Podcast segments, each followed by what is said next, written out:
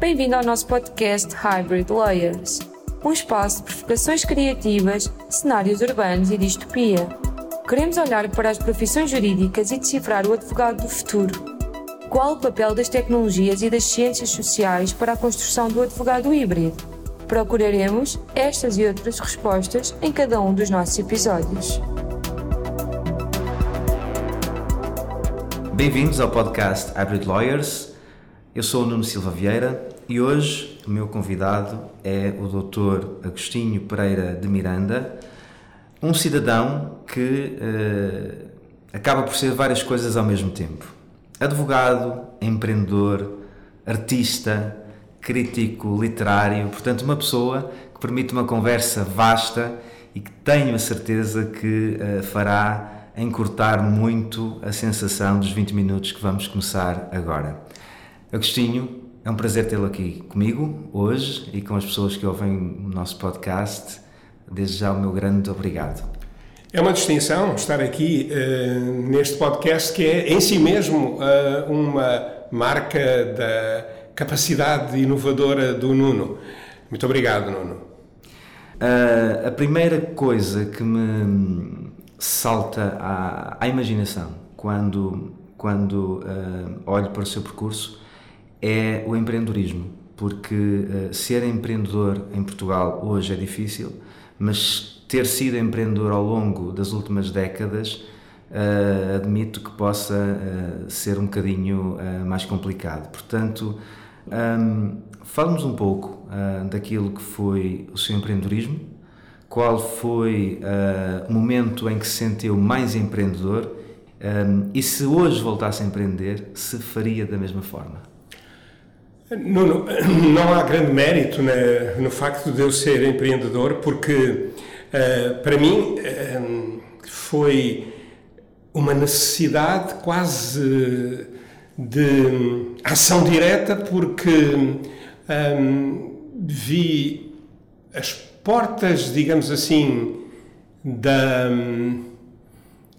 do establishment, permita-me esta palavra não portuguesa, fecharam-se-me eh, quando eu era muito novo. Eu bem mandava currículos e, e tentava contactos, mas de facto estamos a falar nos anos 70, foi há muito tempo, eu sei, uh, mas de facto a advocacia em Portugal era uma advocacia de linhagem, de famílias que se conheciam muito bem e para quem como eu que tinha um, pouco nome, tinha alguma reputação porque ia de vez em quando à televisão falar eh, de criminologia e outras coisas semelhantes, mas a verdade é que hum, essa aristocracia da advocacia hum, tinha hum, essa necessidade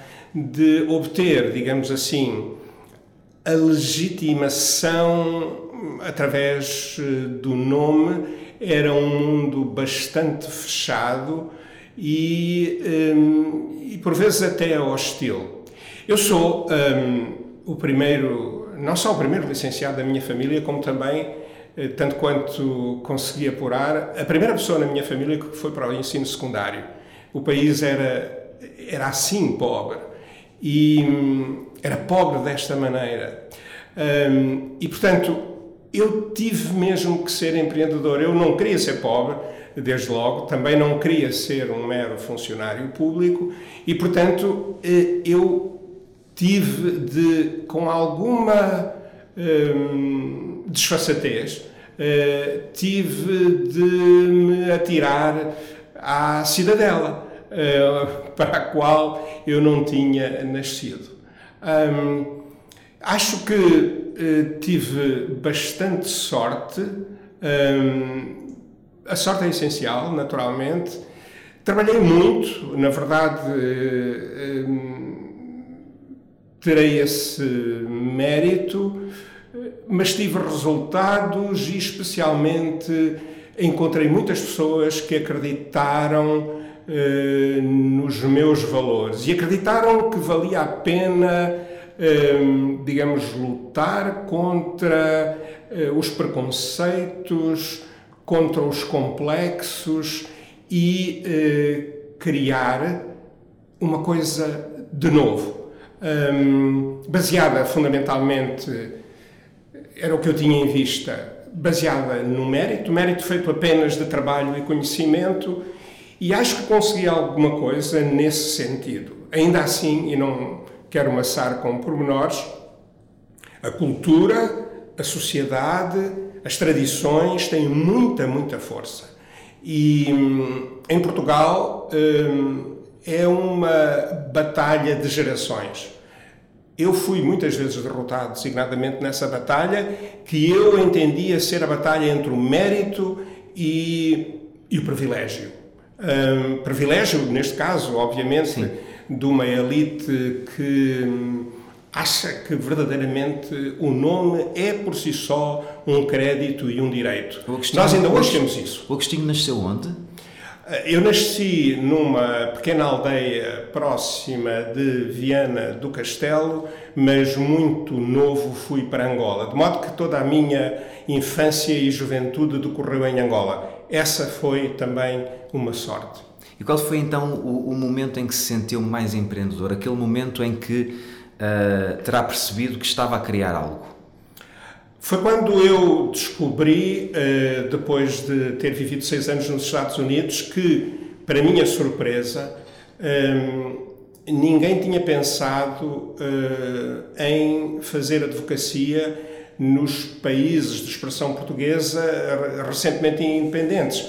Eu fiquei com clara impressão, isto foi em 1987, quando regressei dos Estados Unidos, que, não obstante a advocacia, hum, digamos, de elite em Portugal, eh, oferecer eh, muitas oportunidades domésticas, havia todo um campo eh, internacional que não estava a ser minimamente explorado. Lembremos-nos que, por exemplo, boa parte das grandes sociedades nos anos 90, um pouco mais tarde, das grandes sociedades de advogados portuguesas, nunca investiu, por exemplo, na Europa. O que é surpreendente, ainda hoje é difícil de explicar como é que, com tantos meios à sua disposição, as maiores sociedades portuguesas, é evidente, eu tinha, a minha sociedade tinha investido em África, mas eh, as grandes sociedades portuguesas verdadeiramente não investiram, por exemplo, em, na Europa e, na verdade, só foram para a África quando eh, a isso foram forçadas, designadamente por efeito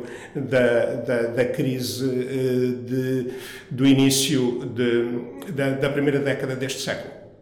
Esse, essa sua experiência nos Estados Unidos acabou por moldar aquilo que viria a ser uh, o Agostinho Miranda, advogado em Lisboa. Uh, moldou muito, uh, embora seja certo que a experiência, provavelmente a experiência mais determinante para mim foi a experiência da África. Foi aí que, até ao, aos meus 19 anos, eu Obviamente frequentei o ensino secundário, mas também trabalhei, tive que trabalhar desde muito cedo, na verdade desde os 15 anos, e, e foi aí que hum, eu me convenci eh, que tudo me era, todos os sonhos me eram permitidos desde que hum, seguisse os valores certos eh, e eh, trabalhasse muito e confiasse muito. Uh, nós uh, hoje queremos conhecer o cidadão Agostinho Miranda. Uh, um dos pilares fundamentais deste podcast é evitar entrevistar advogados, porque queremos mostrar aos advogados que podemos aprender muito com os outros, mas de facto o cidadão Agostinho Miranda é um homem de muitas histórias, é também um artista, é um desportista, é alguém que traduz poesia, é alguém que quer fazer, admito, penso que é isto, quer fazer a volta a Portugal em bicicleta, uh, tem um CD uh, ah, de fados, ainda hoje ouvi no Spotify seu CD. Uh, ah, eu não sei qual a ponta que vamos pegar aqui, porque há tanta coisa para falar, mas deixe-me deixe falar de poesia. eu sei que está a traduzir alguém, está a meio dessa tradução. Pode falar-nos um pouco sobre isso? Sim, com todo o gosto. Um, isto é um projeto que, se, enfim, é, só é possível porque eu, enquanto advogado, eh, hoje trabalho a meio tempo. Digamos que estou semi-reformado e, portanto, tenho mais tempo para me dedicar a esses interesses que, felizmente, fui desenvolvendo enquanto era advogado. É muitíssimo importante eh, nós não sermos seres unidirecionados para a nossa profissão. Até porque nos tornamos profissionais menos, eh, menos ricos, menos eh, imaginativos, menos criativos. Uh, e obviamente estou certo que o Nuno e os seus ouvintes têm essa mesma experiência. Isto não obstante termos, para vingar como advogados, temos que trabalhar seguramente mais de 8 horas por dia uh, e, de, e, seguramente muitos fins de semana, mas ainda assim temos de manter uh, o interesse e permitir o florescimento de outros, de, de outros interesses fora da profissão. No tocante à poesia, esse foi sempre um, uma das minhas leituras obrigatórias. E uh, recentemente uh, percebi que uma das mais laureadas poetisas norte-americanas, Mary Oliver, não tem a sua extensa obra, uh, praticamente 30 livros, traduzida na Europa, seja Espanha, isto é, em espanhol, em francês, em alemão. E daí ter-me ocorrido uh, traduzi-la para português. Há um outro elemento na poesia de Mary Oliver que desencadeou esse, essa decisão. É que ela é uma poetisa da, eh, da natureza, um, eu ia dizer do silêncio, um, passe o paradoxo, uh, da, e, da, e, e, do essencial que é um, a terra que habitamos. E eu, de certa forma, um, achei desafiante eh, pôr em português aqueles textos que são um, difíceis, mas extraordinariamente ricos. E vou praticamente a meio uh, da tradução uh, desse, desse livro, Devotions, uh, e espero concluí-lo, espero concluí-la, a tradução ainda este ano. Muito bem. nós temos plena consciência de que uma, uma, uma das suas maiores contribuições para a, para a advocacia portuguesa foi fundar a Miranda, Estamos a falar de uma, de uma sociedade de advogados que trouxe sofisticação profissional para Portugal, uh, mas um, uh, eh, fazendo aqui este, este, este juízo que é também de mérito pela sua atividade profissional enquanto fundador, um, permita-me voltar uh, àquelas questões que são as questões que as pessoas certamente mais gostarão de ouvir sobre si. Quando é que temos então essa volta a Portugal em bicicleta? Grande pergunta. Bom, eu eh, já comecei hum, hum, essa volta a Portugal. Claro, tendo eu a idade que tenho, hum, eh, não consigo fazer muito mais do que 400 ou 500 quilómetros por semana. Uh, tenho feito em segmentos de uma semana. Uh, comecei em Lisboa, fui até uh, ao Algarve, Cabo de São Vicente, Vila Real de Santo António, Marvão e já vou na Guarda. Portanto, eh, quatro semanas depois, eh, eu estou na Guarda. Eh, haverei de fazer Guarda Bragança, Viana do Castelo, Viana do Castelo, Lisboa. Portanto, ainda me faltam quatro semanas. Mas é um, fantástico exercício. Um, Descobrem-se, obviamente, eu tenho a bicicleta e tudo o que preciso nessa bicicleta, tenho que transportar, portanto, eh, no seu conjunto, cerca de 30 quilos, mas é eh, fascinante o que se vai descobrindo e, e o que se vai refletindo também sobre o que vamos vendo e sobre nós próprios. Portanto, eh, eu aconselho vivamente esse, esse percurso e esse exercício a qualquer amante do ciclismo. Que é também um exercício de introspeção e que nos permite muitas vezes um, permite-nos pensar e adequar a nossa forma de, de uh, interação com os outros, interação profissional, permite-nos pensar. Mas, uh, sem dúvida, uh, o fado é também uma marca que, que todos nós estamos agora a observar em si. Uma vez ouvi uma pessoa dizer que um advogado em Portugal só poderia ser professor universitário ou então deputado porque quase todas as outras profissões estariam proibidas para, para um advogado. Quando lançou um CD de fado, quando arriscou colocar a sua voz uh, em plataformas uh, digitais, a sua voz uh, num CD, fê-lo com uma certa missão também enquanto cidadão ou foi apenas um, um ato artístico? Nuno, um, ao longo da minha vida disseram muitas vezes que ah, isso não é para um advogado, isso não é para si, eh, não fica bem. Eh, eu sempre tive uma pulsão quase perversa em estilhaçar esses limites, desde que observasse os valores em que eu acredito. a profissão de advogado presta-se, eh, por várias razões, a uma, um certo conservadorismo que nós eh, temos de ter em conta, não podemos desprezar essa, essa herança pesada, mas devemos sempre colocar-nos o desafio de ultrapassar essas barreiras, particularmente quando é por um fim superior. Claro que esse fim superior pode simplesmente juntar-se à vaidade. Hum, se calhar quando canto fado ou quando escrevo letras de fado, também há alguma, algum exercício de exibição. É possível eh, e não quem sou eu para, para o negar. Mas para mim o importante é que eh, estudei eh, o fenómeno do fado, percebi o que o fado tem designadamente de identificação com, um, com a África, que obviamente é o continente que me deu praticamente tudo o que eu tenho.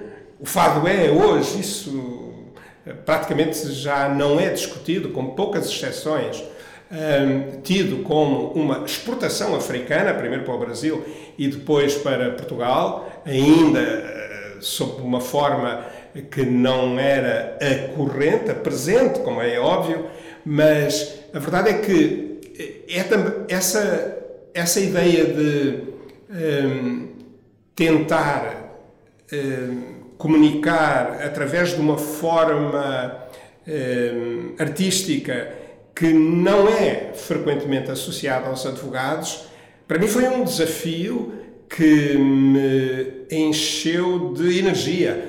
Eh, enfim, o Nuno e muitos outros, desagradamente os colegas, dirão se eu consegui ou não fazer uh, um disco que, uh, que, que, me dignifica.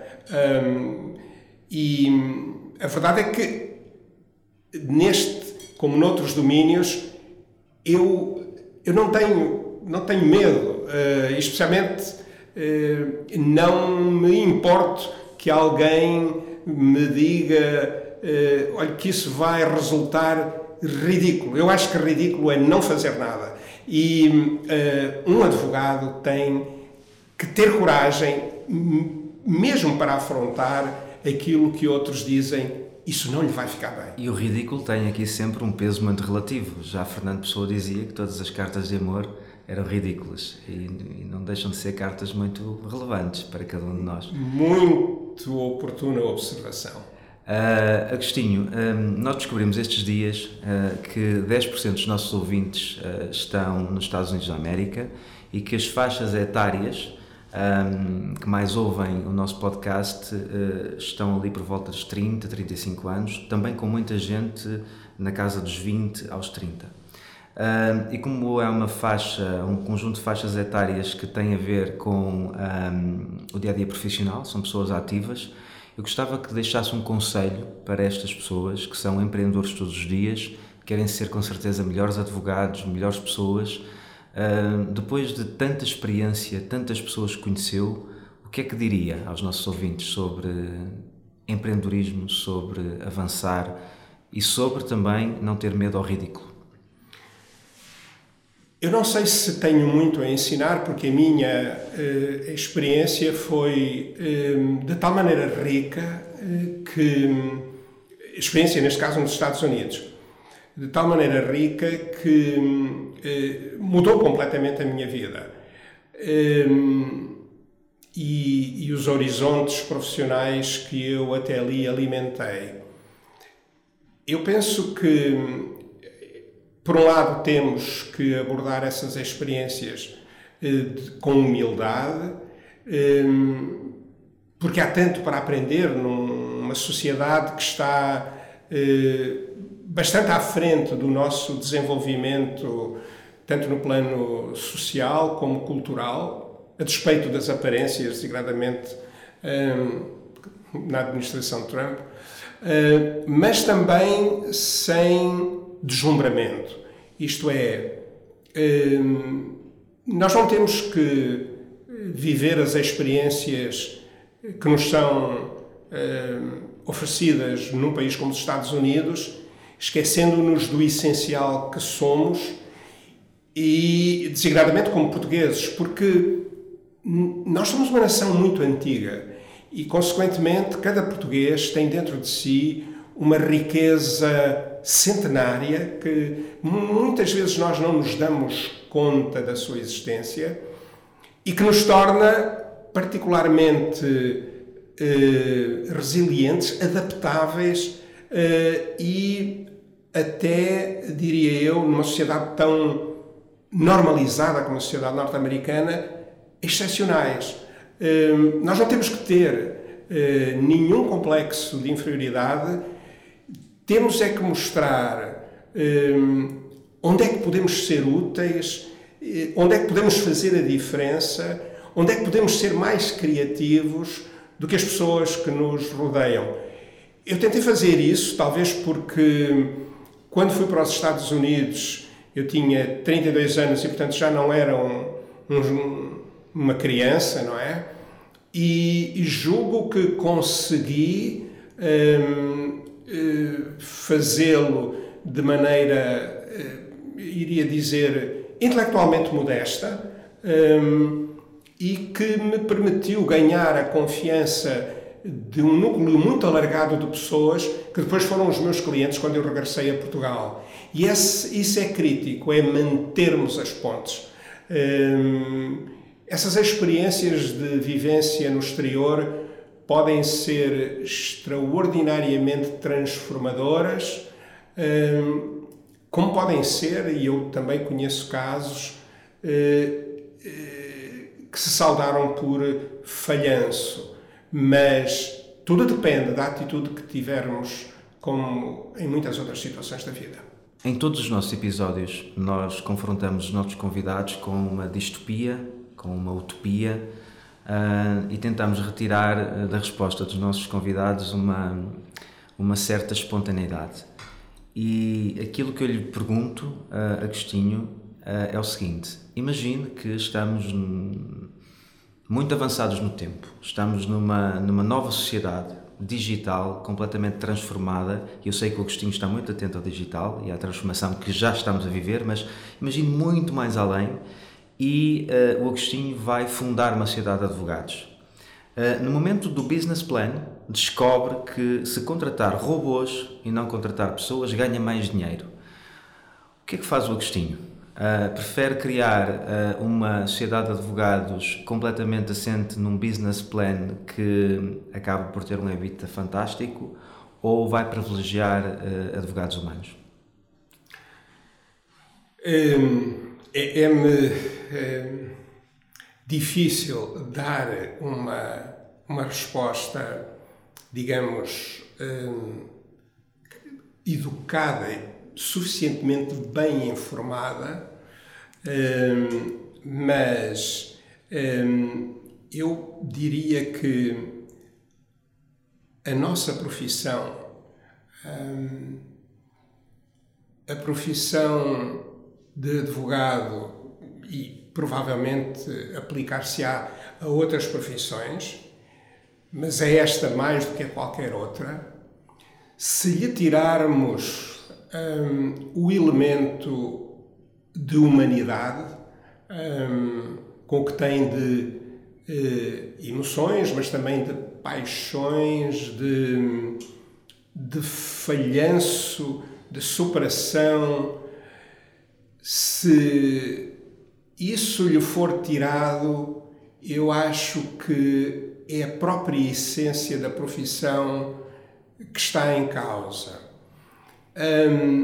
Não desconheço que no futuro a robotização é da nossa profissão, uh, espero que parcial, é inescapável e que teremos cada vez mais elementos não humanos a determinar as decisões de, de, destas organizações, sociedades de advogados ou outras. E vai haver certamente a confluência de um, meios alternativos de prestar uh, serviços jurídicos com o núcleo central da profissão uh, que verdadeiramente é o ordenamento uh, moral da sociedade e, consequentemente, um, não há nada de mais humano do que as regras porque se regem as relações entre os humanos. Essas regras são, no essencial, morais e, eh, a um outro nível, um, um, tornam-se direito.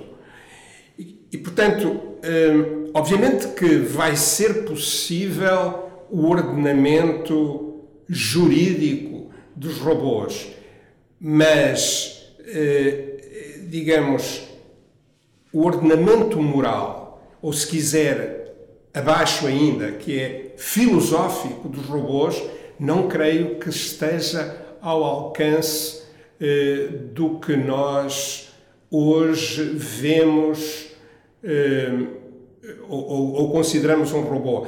Para concluir, o horizonte que o Nuno eh, sugeriu eh, é um horizonte verdadeiramente distópico em que a eficiência eh, o resultado, em última análise, o dinheiro, se sobreporiam aos elementos de humanidade e, e, de, e de, até de solidariedade que a nossa profissão comporta. Um certo utilitarismo cínico, talvez. Sim, ou, ou, pelo menos cético, se não cínico. assim é, mas espero que os meus sucessores eh, não os meus espero que os meus sucessores, advogados ou não, não sejam confrontados com esse dilema. Estamos quase a chegar ao fim do nosso tempo, Agostinho. Uh, sei que vem aí um novo projeto, um projeto uh, de natureza pública. Uh, quer falar-nos um bocadinho daquilo que aí vem? Sim, a ProPública, Direito e Cidadania, é uma associação que eu criei há uns meses atrás e que penso eh, estará uh, uh, on stream uh, em breve, no site e, e noutras plataformas sociais.